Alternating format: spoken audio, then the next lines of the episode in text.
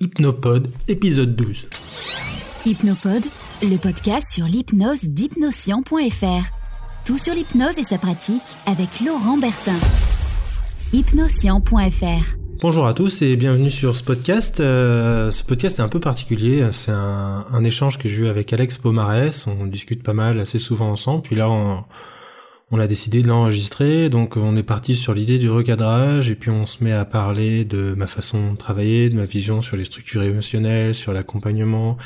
En gros, c'est en une heure un résumé de ma façon de voir le changement, avec pas mal de questions que pose Alex, Alex qui sont assez euh, pertinentes et intéressantes, euh, qui me prennent un peu de cours parce que c'était pas du tout préparé. On y parle aussi du rapport à la projection, à la ratification, au recadrage et au travail des structures émotionnelles. Donc j'ai décidé de le laisser un petit peu comme ça en vrac. Euh, je pense que vous avez une idée comme ça un peu de, de comment je vois le changement, de ma façon de travailler. On y parle aussi de comment trouver ce style, partir de ce qu'on est. il y a beaucoup de choses dans ce dans ce podcast là qui euh, j'espère vous plaira et qui a un peu une introduction s'il y a des thèmes, si vous avez envie d'aborder certaines choses que dont on discute dans ce podcast là, qu'on leur fasse un podcast, une discussion un petit peu plus précise. On essaiera de pas partir dans tous les sens. N'hésitez pas à utiliser les commentaires pour laisser vos avis, vos remarques et, euh, les sujets que vous aimeriez voir euh, abordés. Donc je vous laisse profiter de tout ça, euh, de notre échange avec Alex. Ça dure une bonne heure et quart. Donc profitez bien et à très bientôt.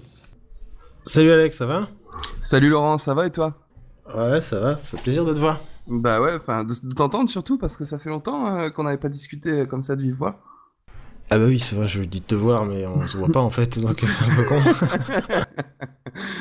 Et joli recadrage. bah justement, c'est un peu le thème que je voulais aborder avec toi, alors euh, bah, la transition est, bien faite. Euh, donc ouais, je voulais parler un peu de recadrage avec toi. Bah euh, ouais, quoi précisément?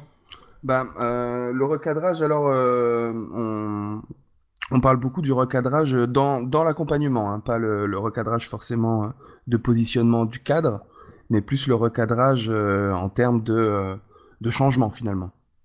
Comme tu dis, il y, a le recadrage de cas, de position de thérapeute, de position de praticien, etc. Et le recadrage de, qui est orienté vers le changement interne, le changement de perception, etc. C'est ça? Ouais, c'est ça. Alors après, si tu as, euh, si, si as, je sais pas, quelques idées euh, par rapport au recadrage de position, c'est-à-dire euh, poser le cadre, on peut en parler quelques minutes, mais c'est vrai que là, la discussion que je voulais avoir avec toi, c'était, elle était orientée plus sur l'accompagnement finalement.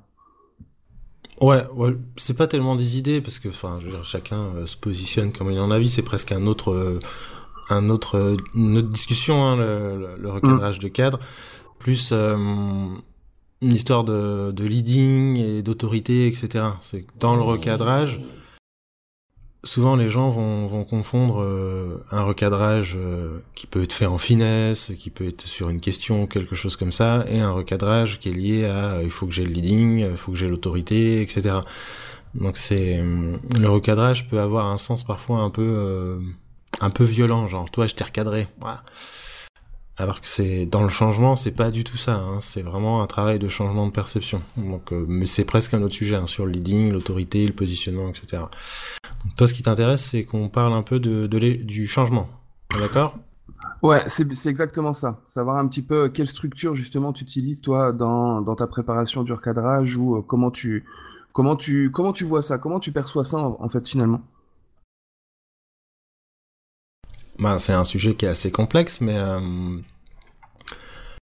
euh, moi je travaille beaucoup sur ce qui euh, sur le, les structures émotionnelles. Donc le but c'est de recadrer les déclencheurs émotionnels ou l'émotion qui qui déclenche le problème ou qui déclenche la croyance ou qui déclenche le ce qui a été dit ou ce qui est exprimé. Je sais pas si c'est clair. Ouais, c'est assez clair. Euh, alors tu, me dis, mais, toi, tu, vois beaucoup les recadrages qui sont euh, les recadrages verbaux qui vont être assez conscients et euh, les recadrages plus inconscients qui vont être plus dans le travail en fait. Voilà, c'est pour ça que je dis c'est des recadrages de structure émotionnelle. Prenons un exemple pour que ce soit plus concret. Quelqu'un par exemple qui, qui va dire j'ai la phobie du métro. Ok il y a beaucoup de praticiens, beaucoup de personnes qui, qui débutent dans le recadrage et même encore après, qui vont recadrer ça, que dire oui, mais en même temps, vous savez très bien qu'il y a des milliers de personnes, des millions de gens qui prennent le métro tous les jours et qui se sentent en sécurité. Ok, et ils vont appeler ça un recadrage de sens ou quelque chose comme ça. Voilà. Alors, pour moi, en tout cas, de mon point de vue, ce recadrage-là ne sert à rien. Au contraire, il casse le rapport parce que c'est déjà quelque chose que la personne sait, c'est déjà quelque chose que la personne s'est dit, c'est déjà probablement quelque chose que l'entourage a dit. Donc tu viens renforcer un truc qui, qui marche déjà pas. Je veux dire, les gens sont pas cons, hein. ils savent bien qu'il y a des millions de personnes qui prennent le métro. En général, ce que ça déclenche comme réponse avec des gens un peu en ref moi tu me dis ça, je dis oui, non, mais je sais, mais je m'en fous des autres. Mon problème, c'est que moi j'ai peur du métro. C'est pour ça que je suis là. Ok, ouais. Donc euh, c'est des recadrages qui vont casser le rapport. Euh, recadrer pour recadrer, ça n'a aucun sens. C'est euh, c'est d'abord de prendre le temps de savoir ce qui se passe dans la personne. Toi, ça peut être euh, moi, je veux pas relever ça. Il y a plein de croyances comme ça. En fait. Quand on travaille sur le recadrage, je travaille souvent sur les croyances. Mais c'est des croyances de surface n'ont aucun intérêt à être recadrées parce que c'est pas le problème. Donc ça va pas générer de changement.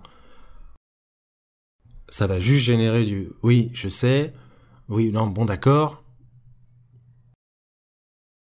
Ok. D'accord. Ok. Donc, donc, donc, toi, ce que tu fais, c'est que euh, dans ta préparation du recadrage, tu vas, euh, tu vas réussir à bien faire la différence entre la croyance de surface et la croyance qui va être plus structurelle, plus profonde. Voilà, et les déclencheurs émotionnels. Attention aussi à la différence entre le recadrage et ce que j'appelle la psychoéducation.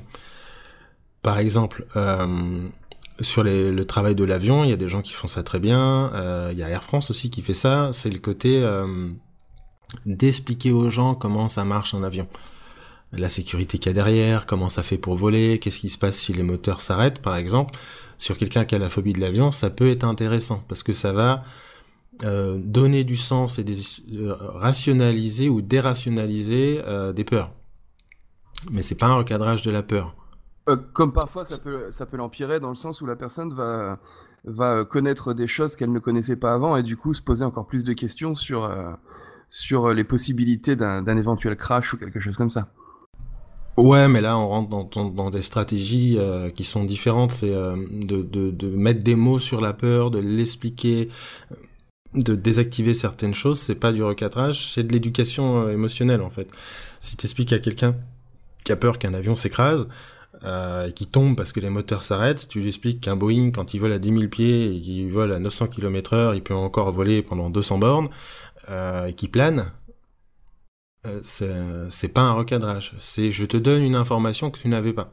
Ouais, ouais, je comprends. Hmm. D'accord. Ce qui est souvent intéressant dans, dans, dans, certaines phobies. Après, moi, je fais pas ça souvent, mais c'est juste pour bien expliquer la différence entre je donne de l'information, c'est le côté, euh, euh, voilà, notre inconscient, il fait, il fait ce qu'il peut avec l'information qu'il a. Si t'as pas d'information, comme un enfant, en fait, euh, c'est un inconnu, et l'inconnu, ça fait peur. Ok, ok. Donc donner de l'information euh, sur des choses euh, claires, précises et pragmatiques, c'est une façon de recadrer la peur de l'inconnu. Ok. Ok, je sais pas si c'est clair ça. Donc il y a, quand on fait bien la différence avec avec ces types de recadrage là, donc ce, le truc informatif qui va recadrer indirectement des choses internes sans qu'on ait de savoir, besoin de savoir pourquoi, et le recadrage qui va être euh, émotionnel. Ok, donc là tu parlais euh, de d'Air France euh, par rapport à la phobie de l'avion. Donc là on est dans du, dans du plus dans du, dans quelque chose qui va nous donner de l'information. Voilà, et qui va rassurer, qui va sécuriser, qui va recadrer la peur de l'inconnu. Ah ok, maintenant je sais comment ça fonctionne, j'ai moins peur. Ok. Et donc toi, tu travailles pas forcément comme ça dans, ton accompagnement. Tu vas plus travailler sur, les déclencheurs émotionnels. Voilà. si on prend l'exemple de l'avion, je vais, donner quelques infos comme ça pour tester si la personne c'est euh, une peur qui est liée à l'inconnu justement. C'est je connais pas du tout l'avion, euh, je sais pas comment ça marche donc j'ai peur. Euh, ce qui me racontera quelque chose. Donc je veux dire, vous savez, l'avion c'est quand même le moyen de transport le plus sécurisé du monde. Mais je le fais pas avec l'intention que ça change. Tu vois? Je le fais avec l'intention de voir si la personne c'est l'inconnu qui lui pose problème, si c'est le manque d'information ou si c'est autre chose. D'accord. Donc à ce moment-là, tu es toujours dans une recherche euh, de à double niveau en fait. Tu vas tu vas calibrer pour voir ce que ça fait à la personne le fait de lui donner cette information là. Ouais, c'est une parce que des fois, les gens ils vont dire ah oui non mais moi j'ai déjà fait le stage euh, chez Air France pendant deux jours où on, on nous met dans un avion, on nous explique tout, c'était super, mais j'ai toujours peur. Ok, donc ça sert à rien que je fasse 20 minutes de discours hypnotique là-dessus. Mais si la personne, je vois qu'elle réagit, elle me dit ah ouais ah bon je savais pas. Ah, je dis oui bah si parce que et ça va ça peut déjà rassurer à plein d'endroits.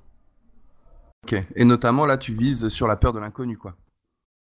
Voilà, enfin j'appelle ça comme ça, mais ça, ça, peut être euh, qui va cacher quelque chose. Si une personne est paralysée et génère des phobies dès quelque chose est inconnu, euh, ça va peut-être cacher de l'anxiété généralisée, etc. Donc on n'est pas, je suis pas encore dans dans je recadre à ce moment-là.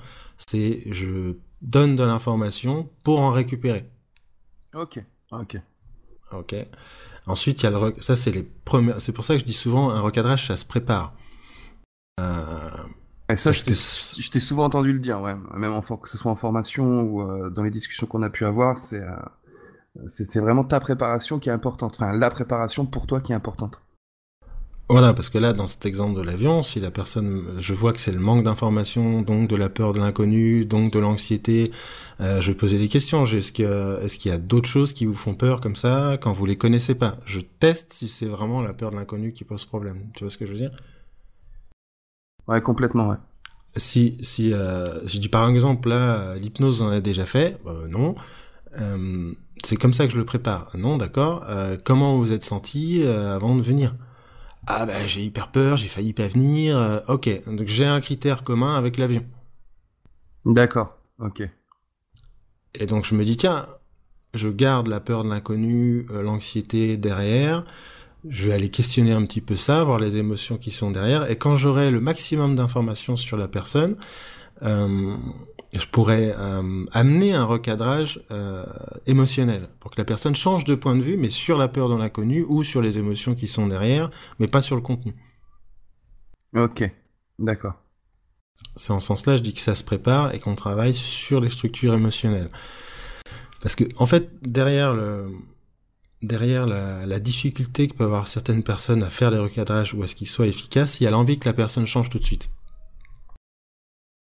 Ouais, on est toujours dans cette fameuse euh, envie que ça soit rapide et euh, de faire pour l'autre un petit peu. Voilà, il a envie de, faire bien, l'envie de faire quelque chose, l'envie que la personne change, l'envie d'être efficace, euh, avec tout ce qu'il peut y avoir derrière, le manque de légitimité, la peur, etc., etc. Donc ça donne des séances où dès que la personne dit un truc, bim, je te recadre, bim, je te recadre. Mais les trois quarts, voire 90% de ces recadrages-là sont pas utiles à part péter le rapport en fait. Ouais, on voit ça de temps en temps, ouais. Je comprends tout à fait.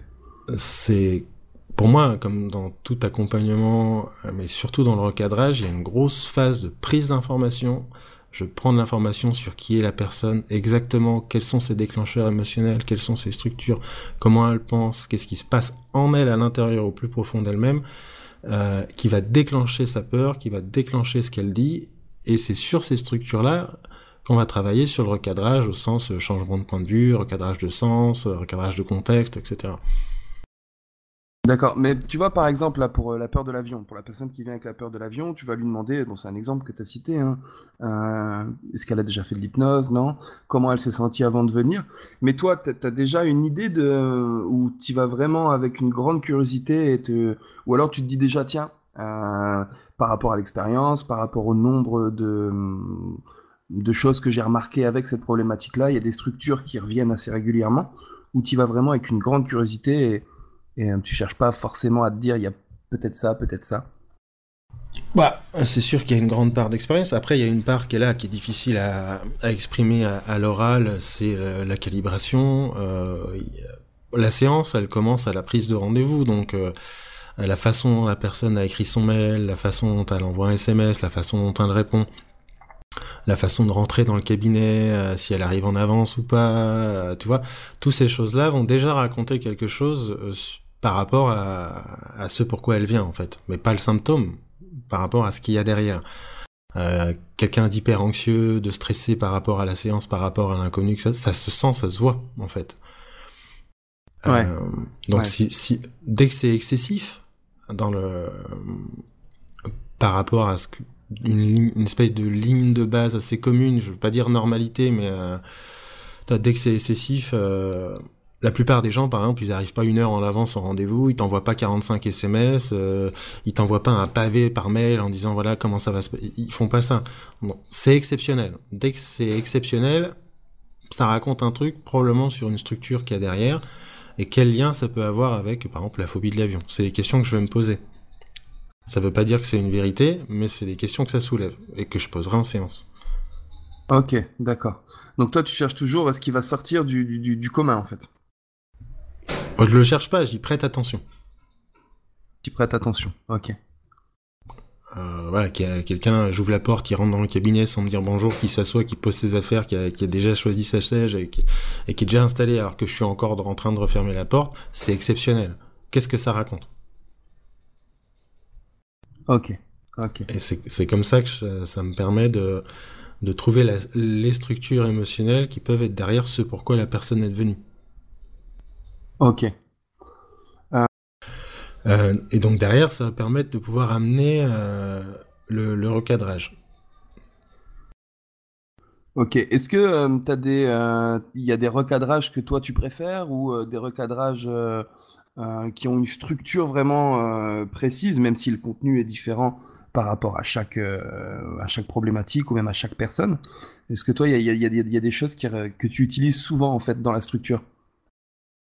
Je sais qu'il y a, on enseigne beaucoup les recadrages avec le recadrage de sens, le recadrage de contexte, il y en a une vingtaine, euh, il y a des bouquins là-dessus, il y a Jean Dupré qui en parle très très bien, etc. Euh, c'est des recadrages euh, techniques, on va dire. après, il y a ce que moi j'appellerais ça les recadrages universels, qui sont encore un peu liés à l'éducation émotionnelle, à l'intelligence émotionnelle. Par exemple, quand quelqu'un est triste, euh, de parler de la tristesse, du sens que ça peut avoir à l'intérieur, de ce qu'elle raconte, de quel message elle veut passer, c'est un recadrage. Mais on est sur un recadrage émotionnel. Et la tristesse, on a tous la même mécanisme, elle cache la même structure. D'accord. Euh, ça, fait penser à, je t'ai déjà entendu beaucoup en parler, c'est concernant les deuils par exemple, quand tu expliques à une personne qui vient de perdre un être cher que c'est normal d'être triste, que ça raconte quelque chose de positif, de beau, des, des choses comme ça en fait. Voilà, et là, je peux le dire sans savoir qui est la personne en fait. C'est une évocation sur la tristesse euh, qui recadre le fait que c'est pas normal d'être triste. Ouais, ok. Hmm. D'accord. Donc c'est un. Si la personne se dit ah non mais c'est pas normal que je sois triste, nanana, nanana, ça, ça change une perception. Donc ça, ça recadre l'interdit d'être triste, donc ça autorise à ressentir la tristesse, donc à aller travailler dessus pendant la séance s'il y a besoin. Bah, si l'interdit est pas levé, il va y avoir résistance. Ouais. Ok. Euh, donc c'est tous ces trucs-là. Donc ça, c'est encore lié à, à, de l'éducation, euh, de la psychoéducation, de l'intelligence émotionnelle en fait. C'est connaître comment fonctionnent les émotions, euh, quels sont leurs rôles, à quoi elles servent. Et comme souvent, bah, on l'apprend pas à l'école en fait, le rôle de la colère, le rôle de toutes ces émotions-là, ça permet à la personne de mieux se comprendre elle-même de déjà commencer à comprendre les messages inconscients qui peuvent être derrière, et donc d'ouvrir plus facilement les portes euh, dans le travail. D'accord. Alors ça c'est vrai que on en avait parlé, tu m'avais dit pour, on pourrait en faire des tonnes et des tonnes, euh, des livres, des formations sur euh, la psychoéducation. Euh, je sais pas si tu as deux trois astuces très rapidement, mais on va peut-être sortir du cadre. Euh, ouais, assez long, mais euh, psychoéducation pour moi c'est c'est l'intelligence émotionnelle, c'est comprendre la structure humaine euh, parce qu'on fonctionne tous avec les mêmes structures. Euh, on a tous peur, on a tous des besoins, on a tous des valeurs, euh, on a tous des émotions, on a tous des croyances. Donc c'est ces structures-là. On a tous une spiritualité aussi, pas au sens euh, néo-spirituel, genre on est tous des bisounours, on va vivre dans les arbres avec les abeilles et tout. Euh, c'est plus le sens de la vie, la mission de vie, pourquoi on est là en fait, l'histoire de ce qui est lié à la place sur Terre. Ça pour moi c'est les structures fondamentales qu'on a tous. Et après ce qui est différent pour chaque personne, c'est comment elles sont apprises, lesquelles ont été apprises, comment les besoins sont satisfaits, quelles valeurs sont là, comment elles se vivent ou pas, etc. Mais les structures sont les mêmes. Ok. Euh, et du coup, tu utilises ça pour euh, ce que tu appelles le recadrage universel, si, c'est toi qui l'as appelé comme ça. Euh, tu, tu, pars de cette base-là, de la psychoéducation. Ouais, c'est la base de la structure. après, il va y avoir tout ce qui est recadrage de contexte, parce que c'est un manque de... Il y a plusieurs choses en fait. Il y a, pour moi, si on a des problèmes, en fait, c'est une, discussion qui pourrait durer des semaines, hein, parce que c'est, on rentre dans plein de mécanismes. C'est si je peux avoir un problème parce que consciemment, je comprends pas les messages de mon inconscient. D'accord? Donc, on, donc on est dans dans une absence de compréhension de soi. Euh, par exemple, si, si je suis stressé parce que demain j'ai un examen qui est super important pour moi, c'est normal que je sois stressé. Donc le problème là, c'est pas mon inconscient qui me stresse, ça peut, hein, mais c'est pas mon inconscient qui me stresse, c'est quel regard conscient je porte sur ce que je ressens. Ok. Il y a beaucoup de gens qui pensent que c'est pas normal de stresser. Alors que si tu te dis, ok, dans ce stress, il y a, ça dit juste que c'est super important pour moi parce que cet examen-là est important pour moi et que j'y tiens, tu reconnais le stress, et quand tu reconnais une émotion, elle diminue. C'est parce que les gens refusent le stress qu'ils se stressent.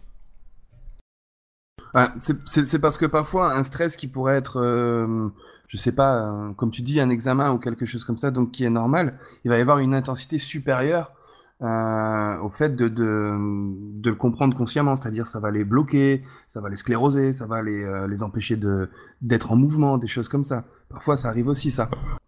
Voilà, c'est pour ça qu'il y a deux parties dans le stress. Il y a, le regard conscient sur le stress que j'ai, donc je, je vais, je vais euh, travailler un petit peu là-dessus, voir quel regard la personne porte sur ce qu'elle ressent. C'est une partie du travail. Et l'autre partie, c'est qu'est-ce qui est inconscient qui déclenche un stress trop fort. D'accord, ok. Tu vois, dans une peur, par exemple, euh, disons de 1 à 10, si j'ai peur à 9, il y en a 8 qui sont pas utiles. Il y a la peur à 1 est utile. Dans la peur, il y a bien un truc utile. Ça, ça raconte quelque chose sur le désir qu'il peut y avoir derrière, c'est une protection. Mais le fait que soit à 9, c'est qu'il y a un empilement d'émotions inconscientes, d'histoires, d'ancrage émotionnel, de, de trauma, de micro-trauma, enfin de, de, ce que tu veux, qui fait que c'est trop fort. Il y a tout qui revient en même temps. Donc là, c'est là que l'hypnose va être utile. D'accord. Et donc pour revenir, euh, en prenant cet exemple-là, pour revenir au, au, recadrage de, de, contexte, justement, euh, qu'est-ce que, comment toi tu, tu fonctionnes, comment toi tu réagis à ça? Bah, ça dépend du contexte. Par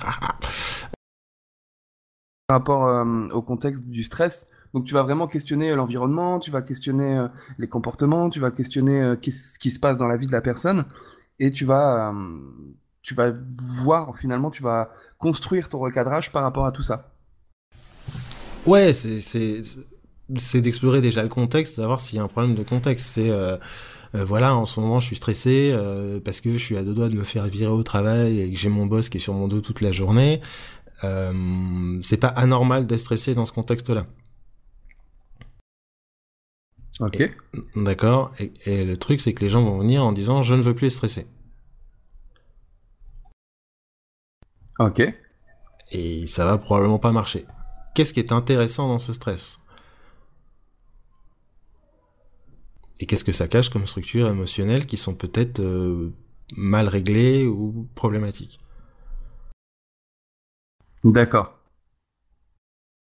Mais euh, donc le, contexte est pas souvent intéressant. Il est souvent intéressant, je sais pas moi, avec les parents par exemple, j'utilise beaucoup. C'est euh, mon fils, il est comme ça, machin. dans ce contexte-là, dans quel autre contexte le comportement de votre enfant est une qualité? Ok. et pareil avec les personnes. C'est un, recadrage de contexte, c'est que ou de sens aussi, c'est euh, c'est les défauts ne sont que des excès de qualité. Donc ce défaut-là, le fait d'être stressé, par exemple, à quel endroit c'est aussi une qualité? D'accord, ouais, ça, me paraît très clair. Euh, et puis de toute façon, euh, là par rapport à ce que tu expliques donc sur euh, les contextes, derrière tu vas aussi revenir sur la structure émotionnelle et sur, tes recadrages, enfin sur les recadrages que tu appelles universels et liés à la psychoéducation et tout ça. Ouais, moi je fais pas beaucoup de recadrage de contexte parce qu'en travaillant sur l'émotion et la structure profonde qui est derrière, ça change tout seul. Ça fait domino en fait. D'accord, ouais. Mais des fois, tu parles avec quelqu'un au café, euh, par exemple euh, avec des stagiaires souvent qui ont certaines peurs et qui pensent que c'est pas normal. Euh, c'est le recadrage, ça veut juste te dire c'est normal de ressentir ça. Si je me, au début de ma pratique, après X jours de formation, si je me sens pas légitime pour gérer de l'anorexie, j'ai envie de dire c'est normal. Effectivement. Et peut-être, peut-être même pas qu'après la formation parfois. Voilà, enfin, je veux dire, c'est, bon, enfin, l'anorexie, ça fait partie des problématiques super complexes, mais euh, c'est euh, rassurer les gens sur le fait que ce qu'ils ressentent est normal et que c'est pas qu'ils ont le droit de le ressentir et que c'est plutôt ok et que ça raconte quelque chose de chouette. C'est euh, derrière ce genre de stress-là une légitimité. Par exemple, il y a souvent euh, que c'est important d'être bien formé, d'être prêt pour le pour pour l'autre, de pas faire de mal, de faire sans rentrer dans l'excès inverse qui est de, de, rien faire parce qu'on a peur, mais euh, il y, a, y a des choses qui sont intéressantes. Quoi? Et quelles sont les structures qui font que c'est problématique? Donc, ce que je vais d'abord explorer avant de travailler sur le recadrage, c'est est-ce que c'est juste dans ce contexte-là que ça arrive et est-ce que c'est normal ou pas de le ressentir? J'aime pas le mot normal, mais on se comprend quand on dit ça. Hein. Est-ce que c'est euh, c'est ok de ressentir ça euh, dans ce contexte-là? Euh, Oui, probablement. Ensuite, est-ce que c'est normal de le ressentir autant et tout le temps? Ouais, je comprends. Si, je ressens ça tout le temps avec tous les clients que je reçois, euh, il y a peut-être une structure qui déconne. Laquelle? Et à ce moment-là, je vais explorer. Donc, en fait, ça fait un espèce de d'entonnoir le, recadrage. Au début, c'est très global. On va prendre de l'information sur dans quel contexte ça vous arrive, qu'est-ce qui se passe, de donner un petit peu d'informations pour voir si c'est euh, si ça désactive le problème, d'aller un petit peu plus loin jusqu'à trouver le petit euh, le truc qui fait que à l'intérieur de la personne, c'est généralisé dans d'autres endroits. Ok. Euh, ça, évite l'effet pansement en fait. Ça évite de ouais de travailler sur la surface. Voilà, quelqu'un, je prends l'exemple de quelqu'un qui pourrait avoir peur de parler en public, par exemple on peut faire, c'est très bien, surtout si c'est dans l'urgence, qu'il y a un truc le lendemain, etc. Euh, peut-être pas le temps de travailler sur toutes les structures, etc. Mais d'aller euh, poser des ancrages, de faire des, choses pour que la personne se sente bien dans l'instant, etc. Euh, mais cette peur de parler en public, en prenant le temps de questionner un petit peu, elle tient peut-être, euh, je sais pas moi, une peur du rejet qui est profonde et généralisée à d'autres endroits. Euh, est-ce que la personne elle est à l'aise socialement? Est-ce qu'elle est à l'aise en groupe? Est-ce qu'elle est à l'aise en société? Ça peut tenir des peurs comme euh, la peur de la lumière, ça peut tenir des croyances comme le droit, le mérite, ce genre de choses-là. le rapport au fait d'être aimé ou pas, c'est des structures qui sont profondes. Si celle-là elle bouge, non seulement la prise de parole en public va bouger, mais plein d'autres domaines dans la vie de la personne. Donc c'est ça la prise d'information, c'est est-ce que ce qui se joue dans le symptôme se joue aussi ailleurs à un autre endroit? Si oui, quelle est la structure qui pose problème? Sinon, c'est souvent un problème de regard. C'est normal d'être stressé devant 500 euh, personnes en public quand on n'a jamais parlé en public, par exemple. C'est normal. Et même encore après, les acteurs, etc., ils sont stressés en public, ils ont le trac, euh, parce que ça dit juste que c'est important. Ouais. Hmm. Donc c'est de travailler aux deux endroits. Ok. Du coup, euh, par exemple, tu vois, on, parlait euh, là il y, a, quelques minutes des, euh, bah, quand on sort de formation, par exemple. toi, bah, tu es sorti de formation un jour aussi. J'imagine que ta, que ta pratique a, a beaucoup, beaucoup évolué. comment tu as fait, toi, pour travailler les recadrages? Comment tu as fait pour, pour justement pour pour atteindre cette capacité que tu as aujourd'hui à, recadrer euh, plutôt facilement et en le faisant avec bienveillance et, euh, euh, ce que tu sais faire en fait Bah, il y a plusieurs choses. C'est que moi je suis né dans le recadrage. Ça veut dire que j'ai comment dire ça? J'ai toujours été à l'aise avec la répartie, ce genre, la rhétorique, etc. Tu vois, moi, j'ai fait une école d'ingé on était 200 mecs dans la promo pour euh, très euh, très provoque, très je te vanne, etc. Et la survie là-dedans, c'était de pouvoir revanner derrière, tu vois. Donc c'était euh, c'était presque un jeu en fait. Depuis tout petit, en fait, mes parents me disent un truc et je trouvais oui, mais en même temps, on pourrait dire que, tu vois. Donc ça fait partie de qui je suis. Une ref interne depuis bien longtemps alors. Ouais, c'est au-delà de la ref interne, c'est euh, c'est jouer avec les mots. Moi, j'aime bien me faire l'avocat du diable, ce que je fais avec moi-même, d'accord? C'est comme ça que je faisais aussi quand j'étais manager. C'est que je suis d'accord avec la personne qui me propose une solution, mais volontairement, je trouve toutes les autres façons de voir, toutes les autres points de vue, je vais voir tout ce qui peut ne pas marcher, tout ce qui pourrait ne pas marcher, etc. pour activer la discussion, pour voir les réactions, pour préparer le terrain, préparer les cas possibles, etc. C'est une façon de fonctionner. Donc c'est, je dis ça parce que euh, je pense qu'on se trouve son style, qu'on trouve sa marque, qu'on trouve son identité comme praticien quand on part déjà de qui on est. Euh, bien sûr, j'ai appris le recadrage, on va, y revenir, les, structures, les techniques, etc. J'ai travaillé dessus, mais il y avait déjà un naturel dessus. Ouais. Ok, t'es parti de qui t'étais en fait, enfin de qui tu es? Voilà, je suis parti de mon histoire, de comment j'ai évolué, euh, comment j'ai grandi, euh, euh, j'ai parti de tout ça. Donc c'est, pour moi, ça m'a, ça m'a pas demandé beaucoup d'efforts et j'ai ce style-là parce qu'il est là depuis longtemps. Ce qui est une façon aussi de se rassurer quelque part dans sa légitimité, de, vite trouver sa marque et son style, parce que c'était déjà là. Il y a plein de gens qui sont comme ça, qui, qui sont côté euh, moi, j'aime bien faire des blagues, j'aime bien faire des vannes, donc ça fait ça fait partie de mon style euh, parce que c'était déjà là. C'est pas quelque chose que je dois euh, construire complètement de zéro. Ok. Donc ça, ça répond à une part de la question. Il y a des gens qui sont par, exemple, si tu demandais à ma femme de travailler sur sur la provoque, sur la répartie, etc., c'est pas son truc. Euh, c'est comme beaucoup de gens, hein, c'est putain, tu penses trois jours après, tu ah, j'aurais dû lui dire ça. Ouais, c'est ça. Moi, ça sort du tac au tac, en fait. Donc, euh, parce que euh, j'ai en partie cinq ans d'école d'ingé et après dans un milieu d'informaticien, on fait que ça toute la journée. Donc, avec mes potes, c'était ça tout le temps, toute la journée. Donc, j'ai des, j'ai des, j'ai 20 ans d'entraînement à, à la répartie et au recadrage. Donc pour moi c'est facile, ça à cet endroit-là ça m'a pas demandé d'effort. Donc quelqu'un qui a pas ça, il va pouvoir le travailler, ça prendra peut-être plus de temps, mais peut-être qu'il trouvera son style dans un rapport peut-être plus dans le travail en silence, dans, dans une autre forme d'écoute, dans, dans une autre forme de recadrage qui sera plus indirect et moins sur la provoque, moins sur ce jeu-là. Des fois faut faut commencer, faut surfer sur une ou deux forces, c'est plus facile que de vouloir ressembler à plein d'autres personnes, même si on aime bien leur style en fait tout à fait. Mm. Euh, donc c'est la première partie. La deuxième partie, c'est un, gros travail euh, bah, sur les différents, différentes formes de recadrage qu'il peut y avoir. Après, moi, j'aime bien la simplicité, le truc. Alors, tu regardes, tu as 20, 25 formes de recadrage différentes. Je serais incapable de te les citer là.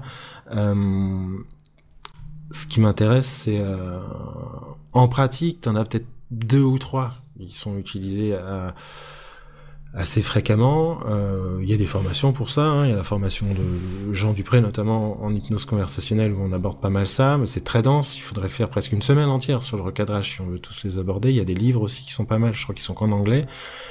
Livre de Michael Hall, notamment. Mais euh, après, c'est c'est du travail de tous les jours. Je pense que ce qui empêche les gens de progresser assez rapidement, c'est qu'ils ne progressent que dans leur séance. Euh, par exemple, quand je parle avec quelqu'un, j'écoute les structures, j'écoute les croyances, j'écoute tout ça, ce qui est assez naturel hein, quand on sort de formation. Mais après, je me dis, tiens, pas pendant, parce que c'est je me dis, tiens, quand il a dit ça, euh, quelles sont les autres façons de le regarder? Qu'est-ce qu'on pourrait dire autrement? Ou presque d'en faire un échange avec la personne, surtout si elle connaît l'hypnose, tu vois. Si on parle tous les deux et que tu dis un truc, je me dis, tiens... Euh, Là, je suis sûr qu'il y a un truc qui pourrait être recadré euh, émotionnellement, structurellement. Qu'est-ce que tu en penses? Et ça devient un échange. C'est tout le temps, en fait. Ouais, je comprends. C'est un peu pour tout, de toute façon. à tous les outils qu'on a, l'idée, c'est pas bah, que de les utiliser en séance, de toute façon. Avec la synchro. Mais le problème, c'est que ça, de vouloir travailler le recadrage en, séance, euh, ça va péter le rapport parce que tu vas être en tri sur toi. Tu vas te dire bon, alors il faut que je passe le recadrage. Euh, moi j'encourage les gens à filmer leurs séances ou à les enregistrer en audio en tout cas et de les regarder après coup. Avec l'intention de se dire tiens, quand je regarde cette séance-là ou quand je l'écoute, euh, qu'est-ce que j'aurais pu recadrer d'intéressant Qu'est-ce que j'ai recadré que j'aurais pu éviter de recadrer parce que ça servait à rien Pourquoi euh, Et d'en déduire les, principes qui sont derrière. C'est hyper formateur de faire ça. de regarder une séance ou de l'écouter avec une intention d'apprendre quelque chose. Si je vais pas regarder du tout ma séance pareil si j'ai l'intention de travailler sur ma synchro par exemple. Je vais la regarder, je vais faire attention au moment où je l'ai perdu le rapport, au moment où je l'ai créé, euh, au moment où je me suis désynchronisé, pourquoi. Ensuite, je vais re-regarder ma séance, re-l'écouter en me disant tiens là, je vais regarder quelles questions je pose quelles sont les questions qui sont utiles, quelles sont qui servent, qui servent à rien et que je répète simplement parce que euh, je les ai entendues un jour et elles m'ont paru sympas. Euh, alors que c'est pas les questions qu'on pose, c'est au moment où on les pose qu'elles sont intéressantes. Ok, ouais. Et avec une seule séance, tu peux travailler un mois. Bah par rapport à tout, à tout ce que tu peux voir, à tout ce que tu peux percevoir, ouais, c'est assez énorme. Mm. Ouais, après tu vas travailler sur euh, sur comment tu conduis ton induction, comment tu captes l'attention de l'autre, est-ce que la personne te suit, est-ce qu'elle te suit pas quand tu perds tu perds l'attention de l'autre, pas le leading, hein, l'attention. Euh, voilà, c'est c'est comme ça que ça, ça se bosse en fait. Après moi j'ai écrit aussi des recadrages, euh, je, note dans un coin les phrases, les croyances que les gens expriment, et je me questionne, je me dis tiens quelles sont les structures qui peuvent être derrière, euh, euh, comment je pourrais dire ça autrement? Et c'est surtout en travaillant sur l'intelligence émotionnelle que ça m'a beaucoup aidé. Hein. Comprendre le fonctionnement des émotions, les croyances, comment s'exprime le besoin, etc. Ça, c'est des recadrages qui sont en profondeur. Et tu pourrais presque faire un discours tout seul et en parler aux gens et ça change leur point de vue. Ouais.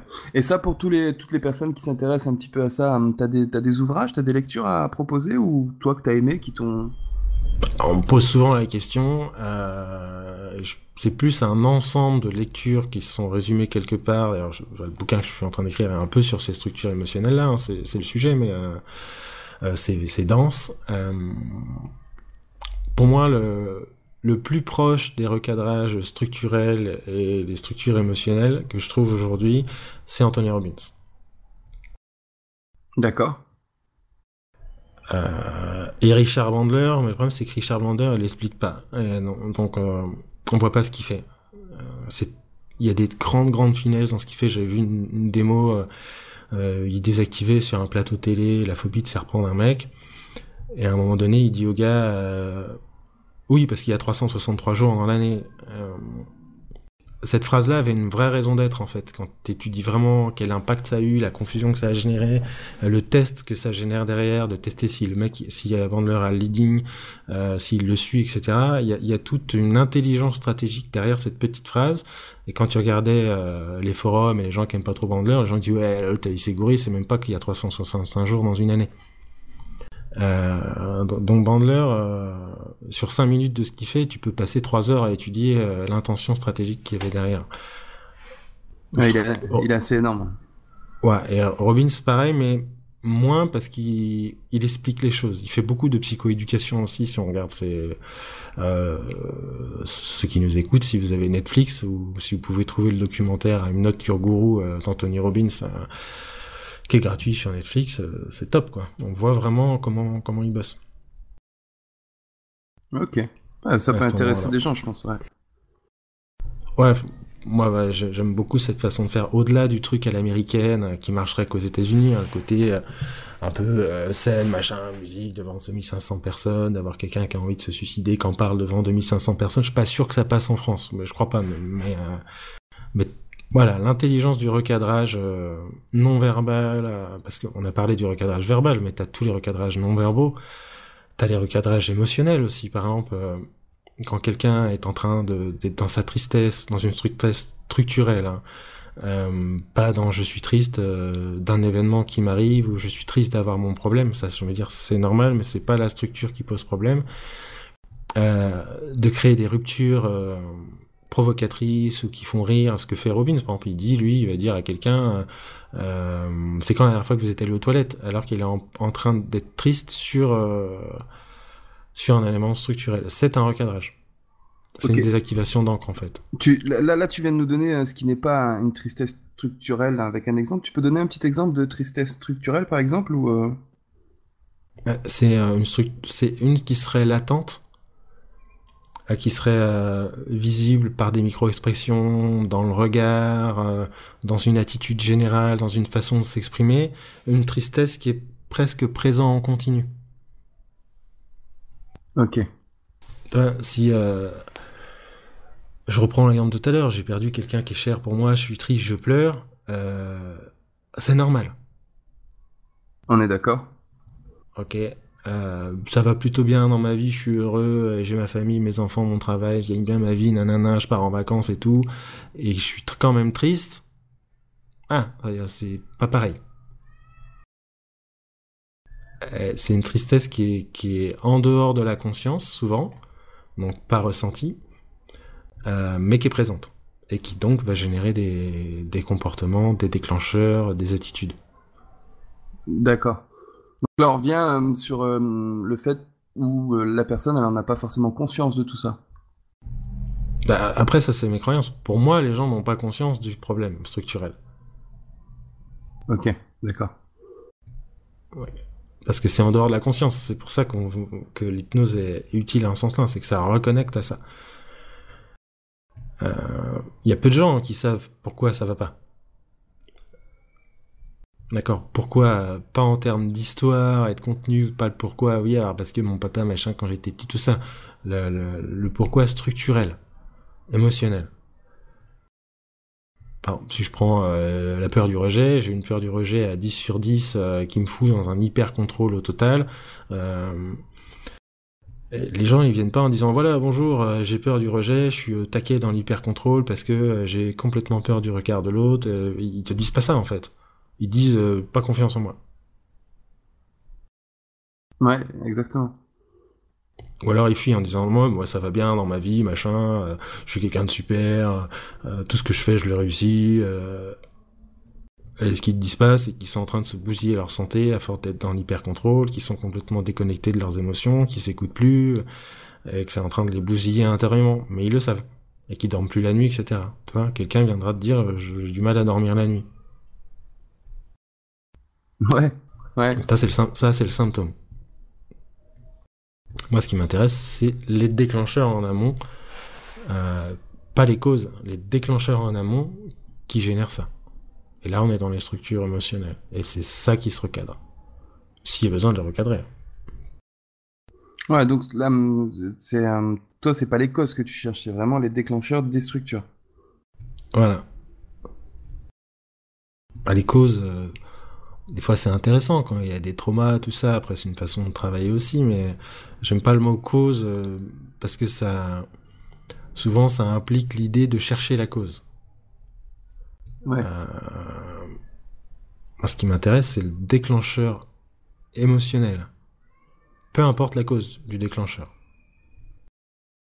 Ok. D'accord? Si c'est euh, si j'ai peur du rejet, c'est le déclencheur émotionnel. Après, la cause et l'origine, elle viendra peut-être dans le travail, euh, sur une prise de conscience, dans une régression, euh, j'en sais rien, mais je cherche pas. Ouais, mais c'est important à mon sens de, de, bien différencier les deux.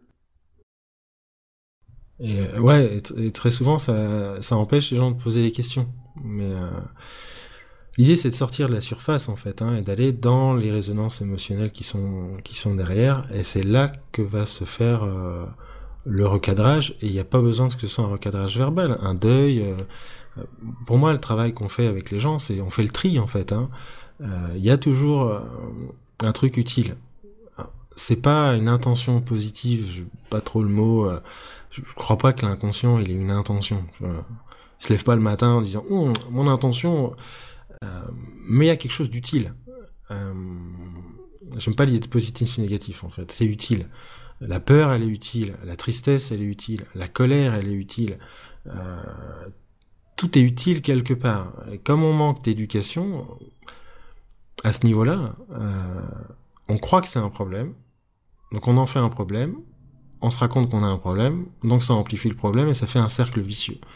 Mais si, quand on était petit, on les expliquait que c'était normal d'être triste, que c'était normal d'avoir peur, que c'était normal de stresser, que c'était ok, que c'était normal de se tromper, que c'était euh, normal de pas être aimé par certaines personnes, que qu'on n'avait pas besoin d'être aimé par toute la terre entière, que c'était euh, qu'on n'avait rien à faire. Tu vois, si on qu'on n'avait rien à faire pour être aimé, qu'on était très bien comme on était, qu'on avait le droit d'être différent. Enfin, tous ces trucs là.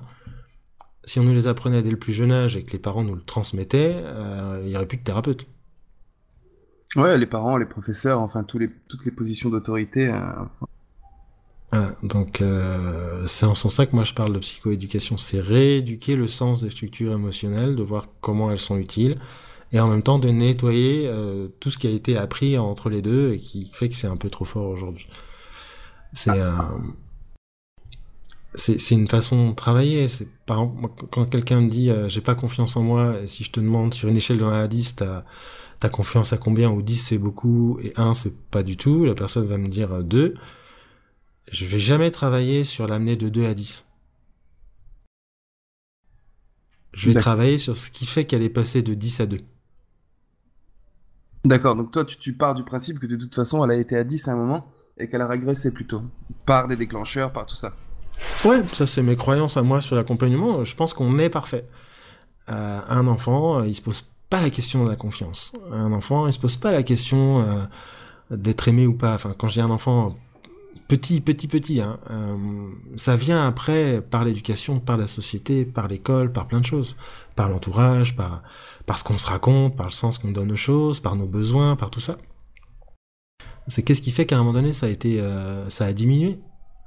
Mais quelle est, les, quelle est la structure qui est derrière qui fait que la personne croit aussi qu'elle n'a pas confiance en elle?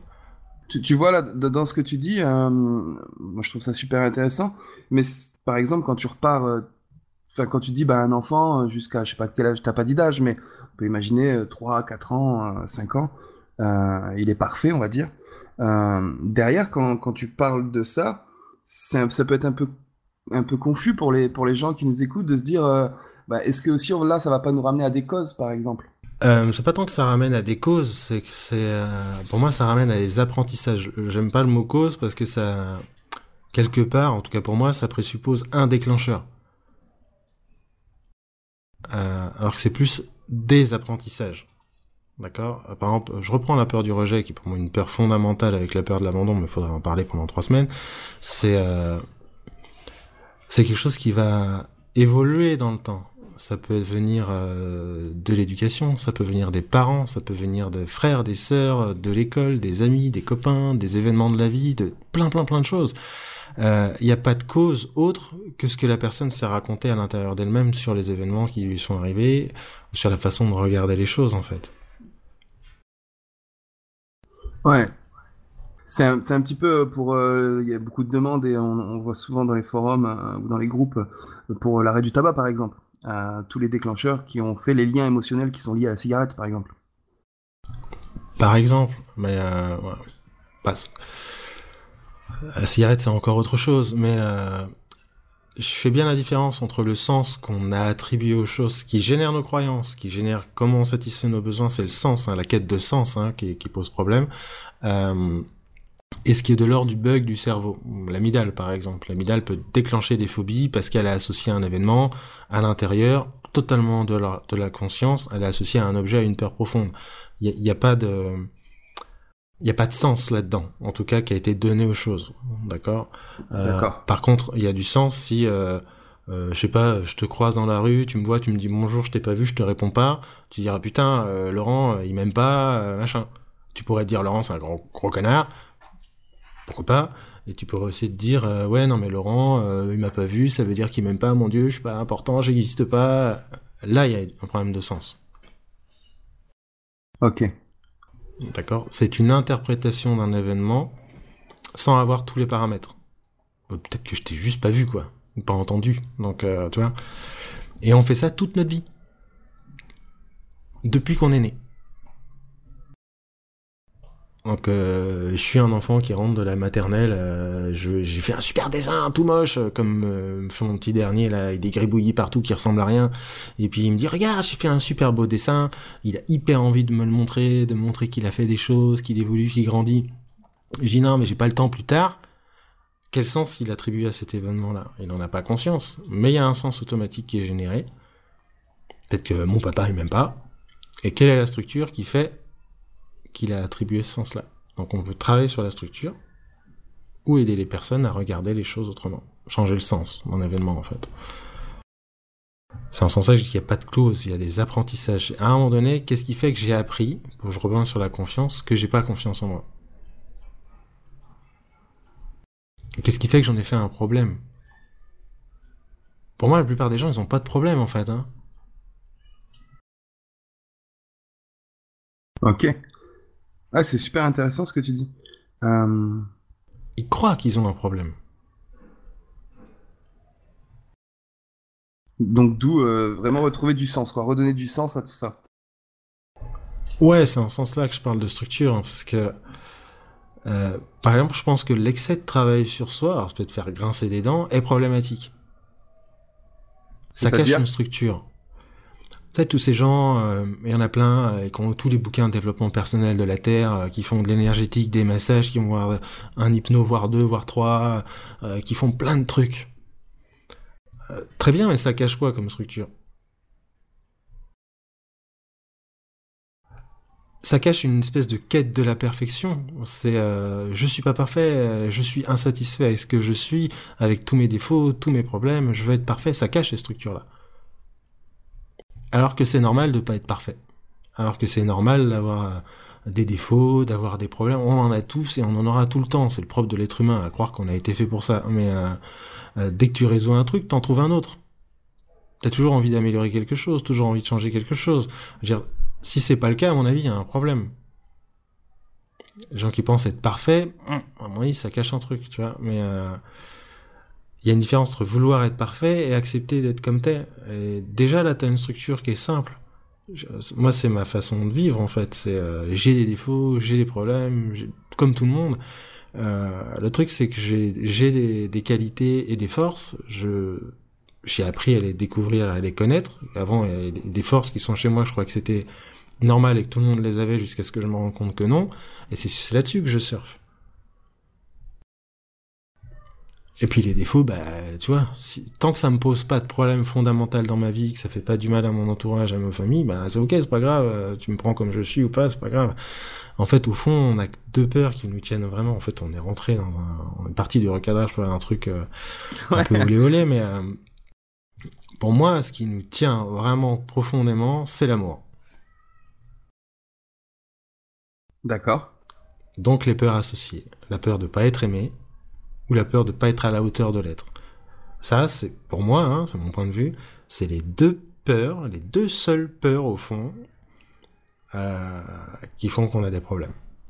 Il y en a d'autres qui traînaillent, mais euh, c'est surtout celle-là.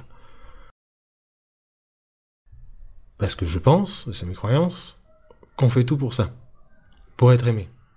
Ou pour être à la hauteur de l'être. Et ça tient à plein de croyances, plein de besoins, plein d'émotions, plein de choses. Mais ça demande une vraie acceptation, un, un regard vrai sur soi, de se dire ouais, en fait, je fais ça pour être aimé, quoi. Ou je fais ça parce que j'ai peur de pas l'être. Ok, donc ça pour toi c'est vraiment la structure la plus profonde, quoi.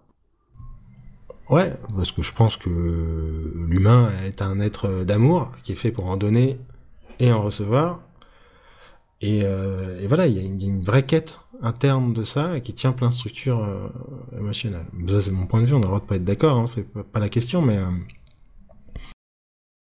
mais euh, je pense que si tu creuses bien un petit peu chez chaque personne, tu vas trouver ça. Et il y en a qui arrivent à, avoir ces... en- d'en faire un truc positif, et il y en a d'autres qui en font un truc hyper négatif, qui les éteint, qui les met en dépression, qui leur empêche de faire des trucs, etc. Parce que d'où vient cet amour-là? Il y a souvent des rapports aux parents, euh, c'est les premières personnes à qui on a eu... euh, de qui on a attendu l'amour, en fait. Il y a la, notion d'attente de l'amour de l'autre au lieu de s'en donner à soi-même. On rentre dans toutes ces mécaniques-là, juste avec la notion d'amour et les peurs associées. Moi, je travaille beaucoup avec ça, en fait. Parce qu'à force de, poser des questions, de gratter, euh, très souvent, les gens ont cette prise de conscience-là qu'il y a un truc beaucoup plus fort, beaucoup plus puissant euh, que juste euh, j'ai pas confiance. Ouais, on est, on est d'accord que de toute façon, derrière la confiance, il y a, il y a plein plein de choses. Après, c'est, c'est quoi? Est-ce que tu t'es rendu compte de ça ou est-ce qu'à un moment donné, tu, c'est, c'est pas un peu orienté? Si tu Bah. crois que c'est ça. Évidemment, après, on va dire oui, mais on vérifie toujours ce à quoi on croit. Là, je pense qu'on est, de mon point de vue, dans les structures humaines. Dire, qui va te dire, quel être humain sur Terre va te dire, moi, l'amour, j'en ai rien à foutre? Ouais, bien sûr. Dit comme ça, euh, oui. Donc c'est une structure qui est fondamentale et voilà. Et qu'est-ce qu'elle tient et quelle peur elle génère? Euh, Parce que c'est presque une, quête quoi. Donc euh, après chacun va, la, la, trouver à sa façon différente. C'est un amour avec un grand A que je dis. Hein. C'est pas l'amour de quelqu'un, c'est pas l'amour d'un couple, c'est pas l'amour des enfants. C'est euh, quand je dis se sentir aimé, c'est de sentir euh, exister, d'avoir sa place, de sentir euh, toi. C'est ça. Hein. C'est dans ce sens-là. Ouais, bah c'est ce que tu dis souvent. Déjà, ça passe par l'acceptation totale de soi. C'est un petit peu ce que tu dis assez régulièrement. Donc, je crois que c'est une structure qui est chez tout le monde. Après, a. Je pense pas que quelqu'un dira, ah bah non, je m'en fous. Ou s'ils le disent, ça cache un truc. Mais c'est surtout une énorme curiosité, en fait. Moi, ce qui m'a toujours intéressé, c'est comment les gens font pour avoir leurs problèmes et comment font les gens pour aller bien. J'ai cette mécanique-là, parce que je crois, ce que je dis souvent, c'est je crois plus en les gens que même. Quand je vois quelqu'un, je me dis non, qu'est-ce qui fait que ça va pas En fait, t'es extraordinaire comme personne. Donc je questionne qu'est-ce qui fait que ça va pas. Mais comme un comme un bulldog accroché à un os, tu vois, c'est vraiment ça m'intéresse, c'est une vraie vraie curiosité sincère. Et les gens que j'admire, que je trouve extraordinaires, qui font des belles choses, qui ont des fonctionnements que j'aimerais bien avoir, bah, c'est le même questionnement, mais dans l'autre sens. Attends, comment tu fais? Qu'à force de faire ça avec tous les clients, avec toutes les personnes que je rencontre, bah, t'apprends plein de trucs. Et tu, et comme j'ai euh, j'ai cette chance d'avoir une capacité de synthèse, je peux lire un bouquin de 200 pages et te le synthétiser en, en, en 10 minutes. Ça, ça vient de l'informatique aussi. Euh, euh, je, vois les points communs. Je me dis, en fait, les structures communes derrière tout ça, euh, c'est ça. Et puis après, avec les lectures, le travail, Robbins, Mangler, enfin, plein, plein d'autres travails, les neurosciences et compagnie, on arrive à, à tirer des, des structures qui sont communes à tout le monde. Ok. Ok. Bon, on est un peu parti, euh, un peu digressé. mais c'est le fond de comment je travaille avec le recadrage, en fait, hein, sur les structures profondes. Ouais, c'est ça. Ça, je pense que euh, là, c'est toujours, de toute façon, c'est toujours le même, euh, la même, pas la même finalité, mais c'est toujours, euh, voilà, aller chercher dans la structure et baser ton travail par rapport à ça, pas par rapport à un symptôme, pas par rapport à. Voilà. Après, des fois, je te dis, les gens vont avoir besoin d'un pansement. Des fois, c'est une, une autre structure qui déconne. C'est l'instinct de survie, c'est l'amidale, c'est le, c'est la biologie en fait, dans le sens j'ai mon cerveau qui me protège de ce qui est perçu comme dangereux. Hop, à un moment donné, il a appris. on n'est pas dans une structure émotionnelle, on est dans une structure euh, euh, fonctionnelle en fait. Donc celle-là, elle se travaille euh, avec l'hypnose, avec tous les trucs de dissociation, d'ancrage, etc. C'est pas la même chose que le côté éducatif des structures émotionnelles, euh, de l'intelligence émotionnelle qui est derrière. Clairement, ma quête, hein, au travers de ça, c'est je me dis si on l'enseignait ces structures-là on est au-delà de la technique, on est au-delà de l'outil. Hein. Euh, très tôt, dès le plus jeune âge, et à tout le monde, et aux parents, et aux enfants, etc., on serait dans un monde où il n'y a plus de thérapeute. Ouais, ou sauf pour les grosses, grosses tuiles ou les gros traumas qui peuvent se passer dans une vie. Euh. Voilà, sauf pour euh, ce qui va relever de la psychiatrie, ce qui va relever des, problèmes neurologiques, etc. Encore, c'est un autre domaine, ça c'est pas le nôtre, tu vois. Donc, donc ce serait, euh, c'est une quête parce qu'on t'as toujours besoin d'un miroir en face de toi. Je pense qu'on est que ça, on est des miroirs aussi. Donc euh, c'est plus d'un d'un miroir et d'un coach. C'est comme ça que je vois l'accompagnement. C'est pour ça que je suis pas dans le recadrage euh, tac tac. Tu vois, c'est c'est plus qu'est-ce qu'il y a chez moi qui déclenche un miroir chez toi et qu'est-ce qu'il y a chez toi qui vient toucher un truc qui est chez moi? Et dans une relation à l'autre, il y a ça dès que je suis en séance, j'ai ces deux positions-là. Je me dis, qu'est-ce qui est chez toi qui vient toucher quelque chose que j'ai en moi? Qu'est-ce que tu fais Qu'est-ce que tu dis qui, qui crée une résonance chez moi Et inversement, qu'est-ce qui est chez moi? C'est pour ça que je suis très à l'aise avec mon style, par exemple, un peu provoque, avec l'humour, avec tout ça. Parce que quoi que je fasse, ça va toucher un effet miroir chez l'autre. Je sais pas si c'est clair. Ouais, si, c'est clair. Ah si, c'est clair. Bon, après, euh, je parle souvent avec toi, du coup, euh, c'est vrai que c'est quelque chose que, que j'entends assez régulièrement et euh, sur lesquels tu, tu, tu t'es déjà exprimé plein plein de fois. Mais je pense que ça peut être euh, aussi euh, intéressant pour tous ceux qui écoutent. Voilà, enfin là c'est très global, on est parti un peu dans une discussion comme ça, bah, un peu comme si on était au café, mais Bah ouais. quasiment pour chaque structure, les peurs, les croyances, il faudrait faire une journée ou deux entières. Euh, donc c'est parce que c'est assez complexe et et c'est pas tellement, c'est pas les croyances par exemple qui sont complexes, c'est l'interaction que ça a avec les peurs, avec les besoins, avec les valeurs. Enfin, c'est l'interaction de toutes les structures entre elles qui crée une infinité de possibles. Et c'est là qu'on trouve l'unicité de chaque personne en séance. C'est l'interaction. Ok. Du, coup, euh, bah, pour revenir justement euh, sur ta capacité de, synthèse, euh, si tu devais résumer l'outil du, du recadrage, plus que l'outil encore, mais en, je sais pas, en 3-4 points, euh, qu'est-ce que tu dirais aux gens qui nous écoutent pour le, pour le, pour le bosser et puis pour, euh, l'améliorer surtout? Euh, joli piège, euh, Alex. Hein Qu'est-ce que je vais dire ah, Déjà, pour le travailler, comme j'ai évoqué, enregistrer, filmer les séances, écoutez-la et écoutez-les avec l'intention de regarder les recadrages qui servent à rien et d'étudier ce qui pourrait être intéressant, justement, à regarder d'une autre façon ou à percevoir d'une autre façon. Euh, pour moi, le recadrage, c'est J'aime pas trop le mot parce que c'est euh, parce qu'il y a un côté souvent trop direct, trop dur à ça. Euh, je préfère le mot tri. Tu vois, Ok. à faire le tri dans les choses, dans tout ce que je ressens, dans tout ce que je vis, il y a quelque chose d'utile. Quoi? Et quand on trouve ce qui est utile, euh, ben on est plus dans l'acceptation, etc., dans d'autres comportements. Euh, et puis le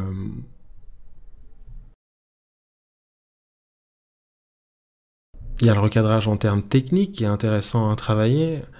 Euh, mais à trop travailler cette technique-là, je pense qu'on en oublie le, le, travail euh, interne émotionnel euh, chez une personne parce qu'on se retrouve un peu piégé dans un espèce de, de, de joute verbale euh, qui touche pas forcément des structures. Et le recadrage souvent aussi présuppose une action de la part du praticien, alors que je vois plus ça comme un échange et de s'autoriser à poser des questions qu'on a envie de poser. Et ce qui manque souvent en pratique, je trouve. Euh, je vois ça, je ressens ça de la personne, euh, je pose la question sur ce qui se passe et ce qui vient de se passer dans l'échange, dans la relation, dans les, effets miroirs réciproques euh, et voir à partir de là ce qui se passe. Il n'y a pas d'attente en fait, il n'y a pas de oh, je vais te dire ça donc tu vas changer. C'est un échange. Après, pour ce que tu dis, je sais pas, mais quand, je parle avec d'autres praticiens, il y a souvent l'idée de, un peu, sais, la peur de la projection. Alors, c'est pareil, ça pourrait faire l'objet d'un, d'un, podcast ou même d'un, article sur euh, qu'est-ce qui est projection, qu'est-ce qui ne l'est pas. Mais euh, mais il y a souvent ça derrière. Si je pose une question, alors toi, tu, je sais que de ta part, si c'est une question, c'est pas forcément une projection. Mais euh, il y a un petit peu cette confusion aussi qui règne. Ah oui, clairement. La projection, au sens psychologique du terme, c'est c'est c'est je projette quelque chose qui est en moi émotionnel sur toi. On est dans le miroir, hein, mais euh, à un autre niveau. Euh, je suis triste à l'intérieur de moi et j'en ai pas conscience. Je travaille qu'avec ta tristesse. Souvent, les projections, les, les vraies, les pures, elles sont purement inconscientes. C'est-à-dire qu'on s'en rend même pas compte. Je pense qu'on projette tout le temps. On peut pas s'empêcher de projeter. C'est pas possible. Euh, les, protections, les projections dont la plupart des praticiens ont peur, c'est la projection verbale. Ce, qui va générer, Mm. ce qui va générer des interdits, alors que c'est pas celle-là qui est dangereuse. C'est celle qui, qui, qui est là. Tu vois, euh, par exemple, tu me dis un truc, euh, et ça, ça vient toucher une valeur chez moi, j'ai euh, j'ai un petit mouvement de recul et je fronce les sourcils de colère, je projette là.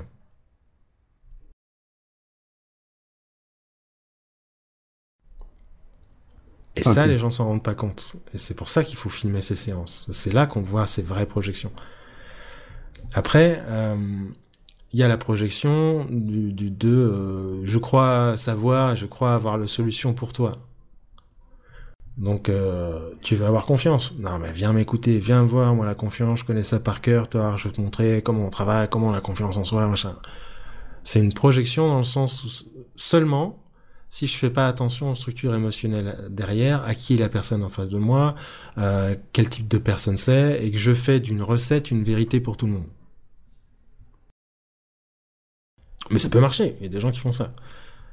Et il y a, pour moi, ce qui est important, c'est s'autoriser à poser des questions, à ratifier, parce que très souvent les gens confondent projection et ratification. D'accord? Si quelqu'un, moi des fois, je vais dire des trucs qui n'ont pas été dits par la personne, mais c'était là, par des micro-expressions, par du non-verbal. Euh, je prends un exemple tout con. Je parle de quelque chose avec une personne, je prends de l'information sur qui elle est, et hop, elle se tripote son alliance. Ok? Puisque là, on se dit, bon, pourquoi pas? Peut-être que c'est la gratte mais comme je ne crois pas au hasard, donc je vais parler d'autre chose pendant quelques temps. Je vais revenir sur le sujet qui était évoqué pendant que la personne tripotait son alliance, et hop, elle retripote son alliance. Ça fait deux fois. Ça fait un peu beaucoup pour le hasard. Donc je vais m'autoriser à poser la question. Si c'est une femme, par exemple, je dire, tiens, euh, comment ça se passe avec votre mari? C'est pas une projection dans le sens où c'est une ratification, quelque part, c'est un test de voir si euh, le fait de tripoter l'alliance est lié à quelque chose qui se passe dans le couple. Ça ramène un petit peu à ce qu'on fait, euh, par exemple, tu sais, quand on fait l'analyse comportementale, la recherche des micro-expressions, où tu as une base de données qui est plutôt linéaire, et finalement tu vas rechercher tout ce qui, a, tout ce qui, tout ce qui l'a fait bouger. Et, et si ça le fait plusieurs fois, tu vas créer des hypothèses, et ces hypothèses-là, tu vas les questionner. Exactement. Et là, il y a plein de gens qui pensent être dans la projection quand ils font ça. Pareil, moi, quelqu'un qui me parle, je vois de la tristesse passer, je vois ses yeux qui s'humidifient un tout petit peu, un changement de teint de peau, euh, une posture qui change un peu différemment. Je posais la question sur la tristesse. Que hum, ma tristesse, vous arrive d'être triste? Vu de l'extérieur, si tu le vois pas, et que t'entends juste, tu dis, bah, c'est quoi cette projection? Mais en fait, c'est pas une projection. Je pourrais, euh, expliquer pourquoi j'ai posé la question. Ouais. Ah, ça, c'est super intéressant aussi pour tous ceux qui. Euh, bah, alors, il y a encore, je pense que c'est aussi dans, dans, dans l'attitude, dans la, euh, dans la manière d'être face à l'autre. Euh, bien questionner et pas pousser l'autre à, valider quelque chose. et justement. Ouais. On pourrait en faire trois heures sur la projection, on fera peut-être un truc là-dessus, mais euh, pour résumer, souvent ça, génère des interdits, un espèce d'excès de tri sur l'autre ou de tout accepter ce que l'autre dit. Si tu acceptes tout ce que l'autre dit consciemment, t'es pas dans la structure inconsciente. Donc c'est de poser des questions neutres, des, des fois de proposer des choses, euh, mais quand tu as proposé, quelque chose, euh, proposer l'inverse.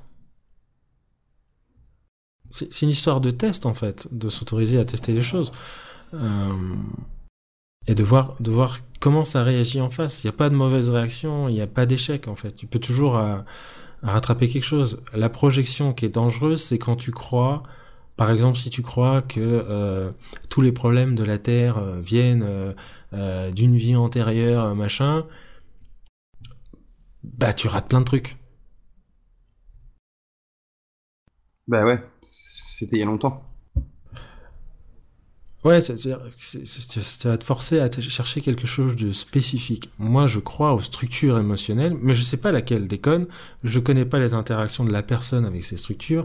Je sais pas dans comment ça marche en fait. Je sais juste qu'il y a ces structures-là que je questionne parce qu'elles sont profondes et pour moi universelles et communes à tous les êtres humains.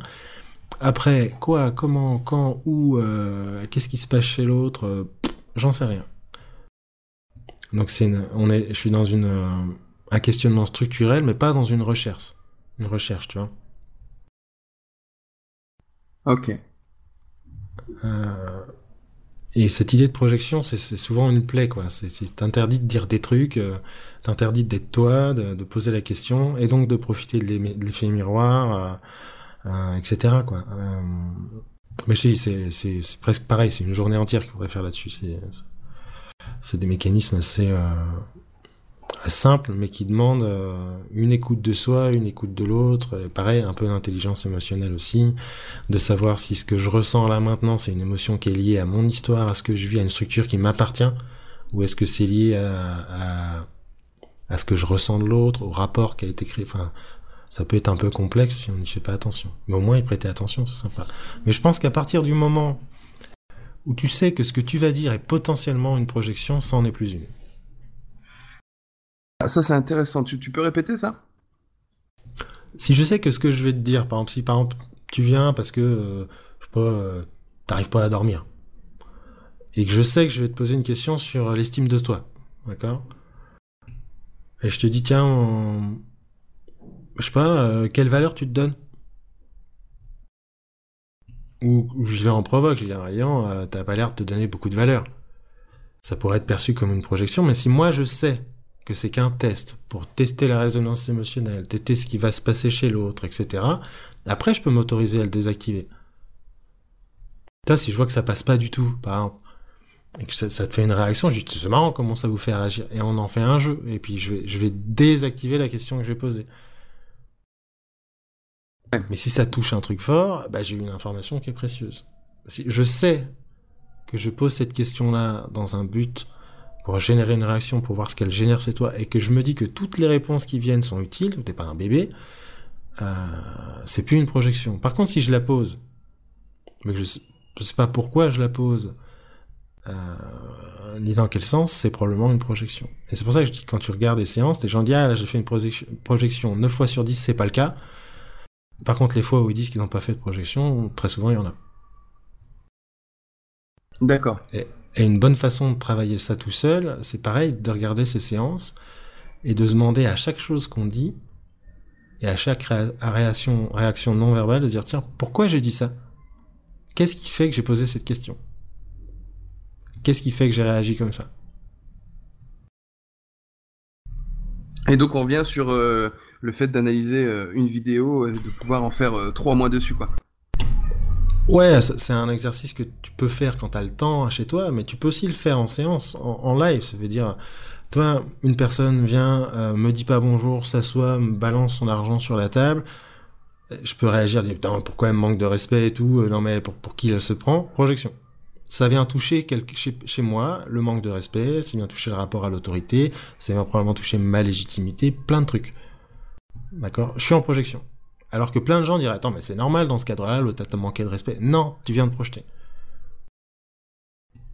Alors que si tu te dis Tiens, ok, ça me touche. Normal, ça vient franchir des valeurs chez moi. Ça touche ça, ok. Mais qu'est-ce qui fait que cette personne-là fait ça? Elle a rien contre moi, en fait. On revient sur ça touche ma peur de pas être aimé, de pas être à la hauteur, etc. Qu'est-ce qu'il y a chez elle qui fait ça? Peut-être qu'elle, elle a une peur, peut-être qu'elle est pas à l'aise cette personne, peut-être qu'elle a un comportement autistique, j'en sais rien. Euh, peut-être qu'elle est très stressée. Euh, et donc je sors de moi pour m'intéresser à ce qu'a vécu l'autre. En fait, c'est arrêter d'être égoïste et égocentrique, quoi. Pour, pour, faire un petit lien euh, dans ce que tu dis là, es en train de te, c'est un recadrage de contexte que tu te fais, quoi. Ouais, plus que ça, j'arrête de me regarder le nombril, quoi. Ok, c'était pour créer du lien avec. Euh, ouais, c'est pas une histoire de contexte, c'est. Euh, c'était vraiment juste pour insister sur la, la projection. Euh, ce serait une projection de ressentir le manque de respect et d'en faire quelque chose. Je pense. Ok. Ça n'est plus une. Si tu fais du manque de respect que tu as ressenti, un travail sur ce qui se joue dans la relation et dans la systémie. Par exemple, si vous savez, quand vous faites ça, vous rentrez, vous me dites pas bonjour, vous jetez l'argent sur la table. Honnêtement, à l'intérieur de moi, je me sens pas respecté, ça vient toucher un truc chez moi. Limite, je me sens en colère. Qu'est-ce qui se passe chez vous? Qu'est-ce qu'il y a chez moi qui fait que vous réagissez comme ça? Enfin, qu'est-ce qui s'est passé en fait? Et donc, je fais de mon émotion et de la réaction de l'autre un échange, une discussion, un travail sans jugement, sans projection. Et ça, les gens vont s'interdire de le dire parce qu'ils pensent que ce serait une projection. Mais alors que c'est là qu'ils projettent. Ça, c'est un beau paradoxe, c'est super intéressant. Mais on est des paradoxes. voilà, après, je suis, on, a, on est parti un peu, surtout, ça fait un peu un vrac de ma façon de voir les choses et de travailler. c'est pas inintéressant comme podcast, mais, euh, voilà, peut-être qu'on pourra revenir en fonction de ceux qui écoutent. Il dit tiens, j'aimerais bien que tu reviennes sur ce sujet-là plus en détail. Bon, on pourra en faire un petit podcast plus plus précis s'ils veulent, mais euh, ouais, c'est Ouais, puis je pense que, euh, mine de rien, ça recadre pas mal de choses quand même. On va arrêter là pour aujourd'hui, je pense, mais ouais, c'est enfin, rigolo comme discussion. Ça vient toucher plein de trucs super importants dans ma façon de voir le changement, l'accompagnement, sur les structures émotionnelles, etc. Mais je dis, on pourrait en parler très très très longtemps. Euh... Bah, je te remercie en tout cas pour l'échange, c'était cool. Bah merci à toi Laurent, merci. Et puis bah, on se revoit peut-être une autre fois pour en faire un autre. Eh ben avec plaisir, avec plaisir. Merci. Puis vous, si, pour ceux qui écoutent, hein, si vous avez des questions, si vous voulez que je revienne euh, sur des choses euh, qui ont été évoquées là, avec un peu plus de détails, ben, vous laissez un message dans les commentaires et puis on, on verra ça. À plus.